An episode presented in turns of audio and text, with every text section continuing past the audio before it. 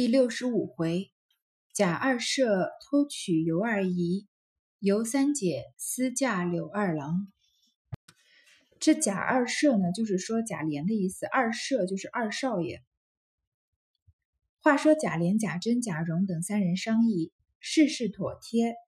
至初二日，先将尤老和三姐送入新房。尤老一看，虽不似贾蓉口内之言。也十分齐备，母女二人已称了心。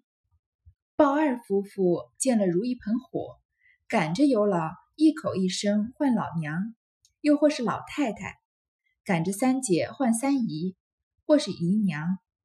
至次日五更天，一乘素轿将二姐抬来，各色香烛纸马，并铺盖以及酒饭，早已备得十分妥当。一时，贾琏素服坐了小轿而来，拜过天地，焚了纸马。那尤老见二姐身上头上焕然一新，不是在家模样，十分得意。搀入洞房，是夜贾琏同他颠鸾倒凤，百般恩爱，不消细说。好，这就到了贾琏娶尤二姐的那天了。他们啊，把事情都办了妥帖，就是贾珍和贾蓉这两个撺掇的人和贾琏这个新郎官，他们商议着妥帖好，到初二呢，先把尤老娘和尤三姐送到新房，因为他们另外在呃宁国府附近买了一个房舍嘛。然后尤老娘一看啊，虽然这个房子不像贾蓉之前吹的这么好，但是万事也很齐备，他们母女两个呢已经称了心。鲍二夫妇就是前面说过有一点这个瑕疵的，这个写法上有点瑕疵，但是暂时就称他们为鲍二夫妇的这一对被指派来伺候尤二姐、尤三姐和尤老娘的这个下人呢，见到尤老娘啊，就赶上赶着过来讨好她，好像一盆火一样，特别热情，就唤她老娘或是老太太，就有一种你是这院子里主人的这个感觉了。然后喊三姐啊，叫三姨或者姨娘。你看薛姨娘才是大家才喊她姨娘，或者薛薛姨妈喊她三姨或者三姨娘，就是比较尊敬的，好像她的也是说她在家里的主人地位了。这里的姨娘和这周姨娘、赵姨娘的姨娘不一样，主要是理解为姨妈的意思。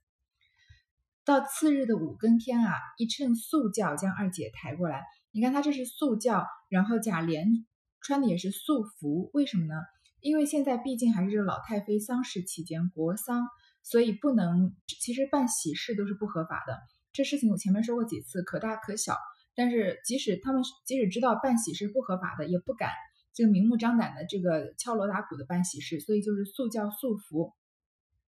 然后尤老娘啊，看到她的女儿二姐身上头上焕然一新，他们家是比较呃已经破落的家道中落的一家人了，所以尤二姐这里嫁贾琏呢是。以这个民间的世俗的眼光来看，是正经的高价，所以她只能嫁给他当妾嘛。那尤二姐之前在这个比较破落的家，可能身上穿的、头上戴的都是非常普通的东西。现在嫁给贾琏了，所谓瘦死的骆驼比马大，即使贾家再不济，也还是非常有钱的，随随便便就在宁国府附近买个院子安置他们。所以尤二姐身上、头上的装扮啊，也都焕然一新，都变得呃，可能以前只能穿这个嗯普通的这个。路边摊的品牌现在可以穿一点名牌的衣服了。掺入洞房，事业贾琏同他颠鸾倒凤。当然，贾琏娶到刘二尤二姐，首先就是贪图她的美色嘛，所以娶进门，两个人自然有百般的恩爱，就不消细说了。那贾琏越看越爱，越瞧越喜，不知怎生奉承这二姐，乃命包二、鲍二等人不许提三说二的，只以奶奶称之，自己也称奶奶。竟将凤姐一笔勾倒，有时回家中，只说在东府有事羁绊。凤姐辈因知他和贾珍相得，自然是或有事商议，也不疑心。在家下人虽多，都不管这些事，便有那游手好闲、专打听小事的人，也都去奉承贾琏，趁机讨些便宜。谁肯谁肯去漏风？于是贾琏深感贾珍不敬，贾琏一月出五两银子做天天的供给。若不来时，他母女三人一处吃饭；若贾琏来了，他夫妻二人一处吃，他母女便回房自吃。贾琏又将自己积年所有的梯级，一并搬了与二姐收着，又将凤姐素日之为人行事、枕边亲内尽情告诉了她，只等一死，便接她进去。二姐听了，自是愿意。当下十来个人，倒也过起日子来，十分丰足。虽然贾琏这人，我们前面说过好多次，他是没有什么真心的，但是刚娶了尤二姐，其实还是很很有新鲜感的。有时候贾琏这个人他自己也分不清楚新鲜感和爱情啊，所以他这个时候正跟尤尤二姐是火上浇油的感情，他们越看越爱，他看尤二姐越看越爱，越瞧越喜，就不知道怎么奉承他，让他怎么开心都可以，就好像一个男孩子在对一个女孩子热烈的追求的时候，可以做这个世界上所有最浪漫的事情，就是跑遍啊，比如说跑了半个地球，或者是。嗯，给他送一瓶水之类的，就举个例子，贾琏这个时候就是差不多这样子的状态，所以他就让鲍二这些下人啊，不许提三说二的，因为王熙凤才是贾琏正经的妻子，那尤二姐顶多也只能算是个妾，所以你不就叫她不准叫她什么二姨娘啊这样子的，就不准提二说提三说二的，就直呼她姨奶奶，就好像她是这个家的女主人一样，她自己也称尤二姐为奶奶，竟将凤姐一笔勾倒。你看，虽然凤姐这个人非常强势，平常很多人也会很恨她，但是这个时候觉不觉得凤姐其实也很可怜？她的丈夫就这么背着她在外面娶了一房媳妇，而且其实贾琏咒凤姐死已经不是一次两次的事情了，每次跟人偷情都顺便就是说要把这个等到王熙凤一死就把你弄进来，对吗？现在他真的在外面娶了一个小妾。然后就直接把那个人当成自己的结发妻子了，而他的妻子呢，其实还在小产，身体不好，在休息的时候，所以贾琏这个男人是完全不能以一个一个丈夫的这个身份来依靠他，是不太可能的。有时候他回到家中啊，就只跟王熙凤说东府有事羁绊，说跟贾珍他们有事情。那凤姐他们呢，因为也知道他本来就跟贾珍他们关系很好，或者真的有事情商议，也没有疑心。而且凤姐这个时候还在养病呢。所以家里下人，而且家里下人虽多啊，他们都不管这些事情，因为这是外面的事情，不太这个下人本来就不太能在院子里面议论主人的是非。即使有那些游手好闲、专打听小事的人啊，那些很八卦的人啊，他们都要去奉承贾琏，因为贾琏是男主人嘛。而且凤姐这个时候眼看就要失势的样子，因为她。这个家里面管家的权利也交出去了，身体也不好，好像呃被探春稍微质问质问两句，她要在探春面前示示弱，所以很多人要去奉承贾琏，要讨一些便宜。我们后面也能看出来，这个下人里面啊，在这件事情上有分成比较清楚的贾琏派和王熙凤派。像这个鲍二家的，就明显的是贾琏派的；那平儿她就算是王熙凤派的。当然，他也有些有些人表面上是王熙凤派的，暗地里也帮着贾琏；有些人也是相反的。所以这个时候没有人去告诉王熙凤，那贾琏呢就非常的感激贾珍，他一个月啊出五两银子给这尤二姐这个院子里面的人做他们的供给，五两银子已经够他们生活的还不错了。如果他不来呢，他们母女三个人就一起吃饭。那贾琏来了呢，就贾琏和尤二姐一起吃。那贾这个嗯尤老娘和尤三姐他们就回自己的房间吃。贾琏呢又把自己今年所有的梯级这个私房钱啊本来。背着凤姐一分一分攒出来的钱啊，他全部给了二姐收着，因为他对二姐非常的信任，而且又非常的爱她嘛，不知道怎么奉承她才好。然后又将凤姐素日为人行事啊，跟这个尤二姐说的清清楚楚，在枕边亲内尽情告诉了她。枕边我们知道有枕边风这个词，就是夫妻两个人或者情侣两个人睡觉之前说的这个悄悄话。亲就是被子里面，所以就是说呃，在很私密的情况下，跟这个尤二姐说了很多王熙凤的事情。就说只等她一死啊，就接她进去。这个时候，我们以王熙凤的角度想一想，真的是非常心寒到了极点了。二姐听了呢，当然是愿意的，因为王熙凤对她来说就是个陌生人，她也不太在乎她的死活。所以当下十来个人啊，倒也过起日子来，十分丰足。其实这个日子算是尤二姐一生中比较短暂的幸福快乐的日子。也也可以说是贾琏比较短暂的幸福的日子了。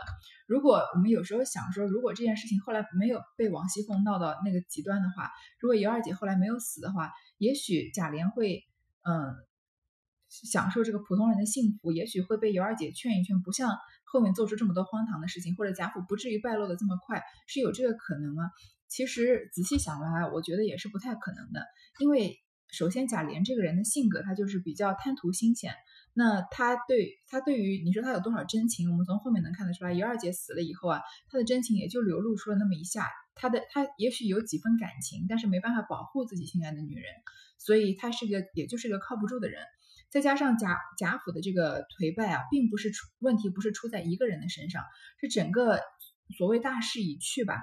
不管是从贾珍、贾蓉这一辈，贾琏、贾琏他们这些人，还是说从上面这个贾赦他们，嗯。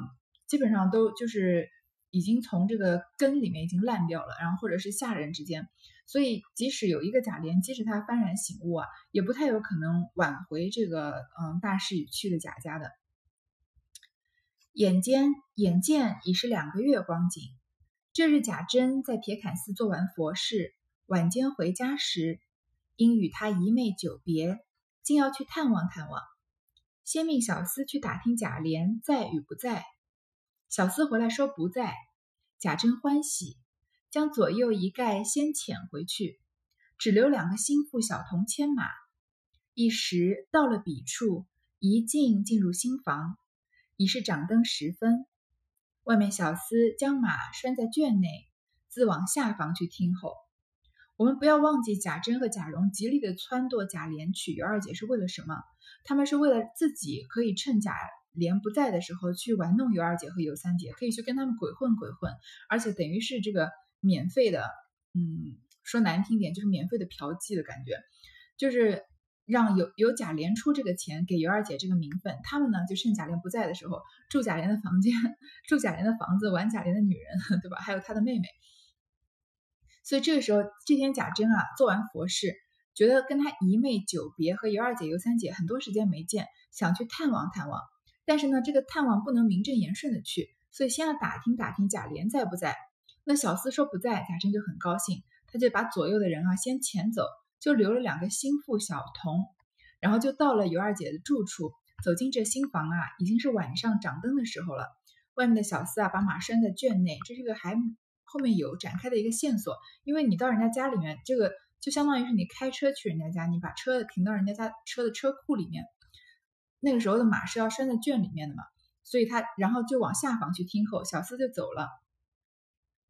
贾珍进来，屋内才点灯，先看过了尤氏母女，然后二姐出现，贾珍人唤二姨，大家吃茶说了一回闲话。贾珍因笑说：“我做的这宝山如何？若错过了，打着灯笼还没处寻。”过日，你姐姐还备了礼来瞧你们呢。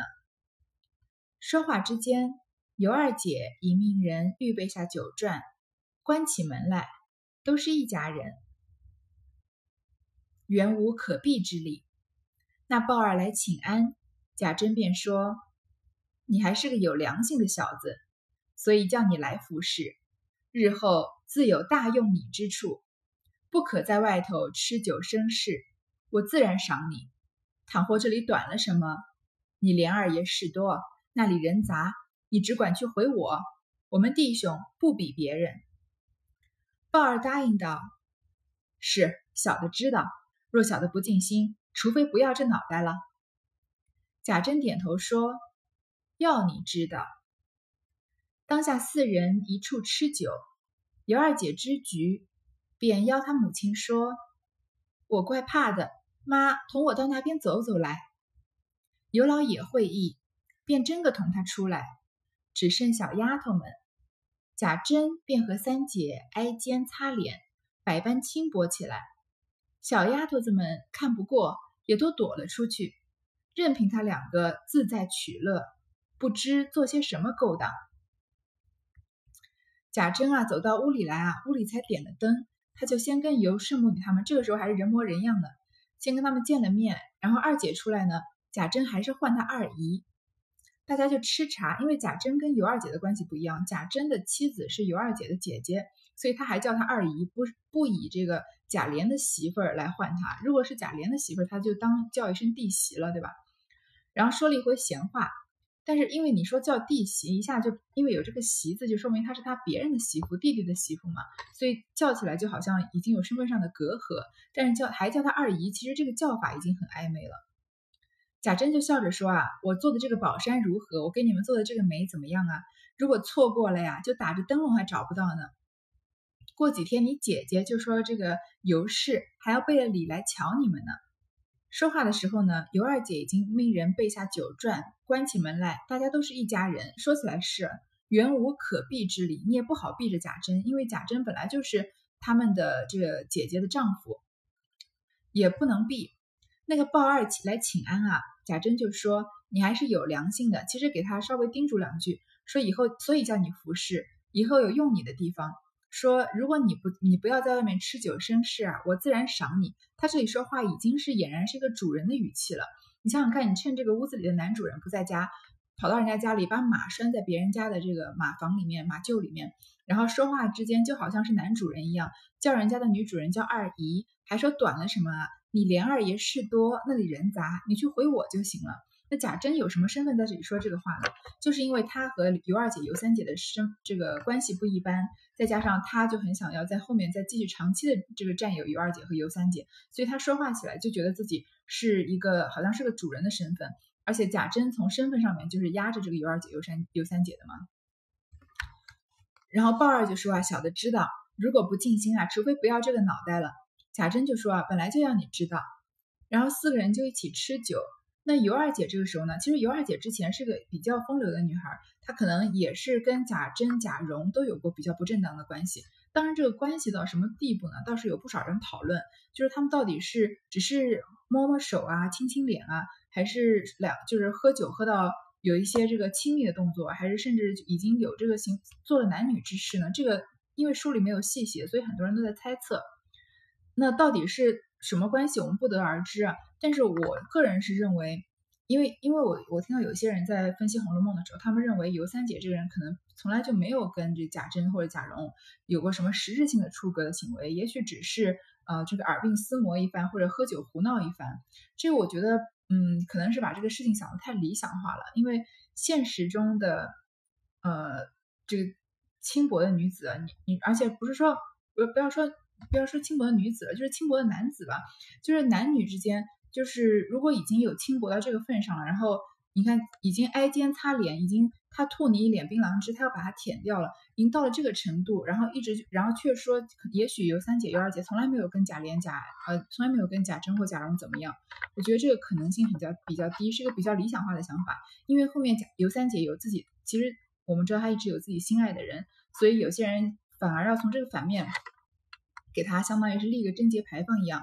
觉得尤三姐其实才是《红楼梦》里面最痴心的人，其实她也许根本就从来没有这个失掉她的贞洁。我觉得这，嗯，不是太以太理想化的眼光在看《红楼梦》了。我我个人倒是认为他们也许是有这个男女方面的这个关系，到很深层的关系，但是尤二姐的心里面，她。就是自对于自己爱的人，他是很清楚，他很清楚的知道自己要什么，也愿意为了自己爱的人从良，这是我个人的看法。当然，他们到底进行到哪一步呢？这个其实也不是特别的重要。我们只要知道尤二姐和尤三姐之前是比较轻薄的人，尤其到现在，尤三姐即便到现在还是这样子。但是尤二姐呢，因为她已经嫁给了贾琏了，所以她反而想要这个从良，想要好好的做一个真的呃大门不出二门不迈，好好做别人的妻子。所以他这里就跟他的母亲说啊，我怪怕的，妈妈同我到那边走走来，他就让那个贾呃尤老娘陪他出去走走，尤老娘也会意，就真的同他出来。我我有时候每每读到这里，我都觉得尤二姐这人有点不太上路子。她这个她自己怪怕的，那就把她妈妈也一起拽出去，那就留尤三姐一个人在火坑里面应付贾珍了。但是其实也可以想象得到，因为尤三姐在这里她的性格，她本来就是比较泼辣的那种。像尤二姐虽然也是比较风流的，但她属于这个比较妩媚的风流。那尤三姐就是比较外放的那种，比较性感，这个然后可能比较外放的性感。所以她和嗯，也许她这个尤二姐和尤老娘走开，这个时候她正是很高兴的时候，就只剩下小丫头们。你看贾珍啊，便和三姐挨肩擦脸，百般轻薄起来。他们已经这个行为已经有一点过分了，过分到什么程度呢？小丫头子们看不过，都躲出去了。已经这个行为已经有点这个少儿不宜了，就让他们两个人自在取乐，不知做些什么勾当。好，跟的那两个小厮都在厨下和鲍二饮酒。鲍二女人上灶，忽见两个丫头也走了来嘲笑，要吃酒。鲍二英说：“姐儿们不在上头服侍，也偷来了。一时叫起来没人，又是事。”他女人骂道：“糊涂混丧呛的王八，你撞上那黄汤吧，撞上醉了，夹着你那撩子提你的尸去，叫不叫与你必相干。一应由我承当，风雨横竖洒不着你头上来。”这鲍二原因妻子发迹的。近日越发亏他，自己除赚钱吃酒之外，一概不管。贾琏等也不肯责备他，故他视妻如母，百依百随，且吃够了便去睡觉。这鲍二家的陪着这些丫头、丫鬟、小厮吃酒，讨他们的好，准备在贾珍前上好。这跟着贾珍的两个小厮呢，在厨房里面和鲍二在喝酒。所以，我前我们前面说这鲍二和他鲍二媳妇儿有一点瑕疵，为什么？因为我们已经知道这鲍二媳妇前面跟贾琏偷情，其实已经上吊死了。那后来这里又出现了鲍二媳妇和鲍二，然后是贾珍派过去的。而且这个鲍二和鲍二媳妇儿，他的人设和前面那两个还特别像。就这前面也是这个鲍二，也是特别爱喝，也是特别爱喝酒，然后他的媳妇儿也是特别轻薄。这里也是，所以我们。之后就不再多说他们相似的地方了，我们就把这里当做是不同的人有一样的性格好了。这鲍二的女人上灶在做饭，让他们吃东西。忽然忽然看到两个丫头也走了来嘲笑，他们在前面伺候的，他们现在也过来要吃酒。因为贾珍已经和尤三姐在擦肩挨脸了，他们呃挨肩擦脸了，他们已经不知道该怎么办了，要回避了。那鲍二呢，他就不太懂。他就说：“姐儿们不在上头服侍，你也过来偷懒啊！一会儿叫起来没有人，又是事，就叫他们还是回去吧。”鲍二根本不知道发生什么事情，但是他的女人呢，鲍二的老婆呢，是水性杨花惯了的，所以他很知道他们这两个丫头为什么要走出来，就在这里把这个鲍二骂了一顿，骂得很难听，意思就是说你去喝你的酒吧，喝完就去睡你的觉，不要在这边多管闲事。如果有什么事情都由我来承担，反正也不关你什么事情。那鲍二呢？他本来是因为妻子发迹的，他可能本身就是混得更差，因为有他妻子的原因，也许是因为他妻子这个，嗯，首先他妻子是很会做人的，至少对他对于他来说情商很高。你看他这丫鬟只要一走过来，他立马就知道为什么出了什么事情，为什么不让鲍二乱说话。第二，他是妻子，他的性格也是比较水性杨花，也许跟主人之间有一些不干净的事情啊，然后。反而就是顺着这个关系往上建立了自己的人脉之类的，所以鲍二是因为他妻子发迹的，所以呢就不太敢惹他的妻子，所以自己除了赚钱和吃酒以外啊，其他事情都不管，就睁一只眼闭一只眼。所以他视妻如母，他把他的妻子当母亲一样尊重，他老婆说什么他都就答应什么，百依百顺的。所以他真的吃够了就去睡觉。你看他妻子骂他这么难听的一长串话，他一句也没有回，就是比较怕老婆吧。这里呢，鲍二家的这个这个女人就陪着这些丫鬟和小厮吃酒，讨他们的好，让他们啊想在贾珍面前说几句好话。好，这段就先读到这里，后面有另外一整段的剧情，不想啊在中间这个割裂开了。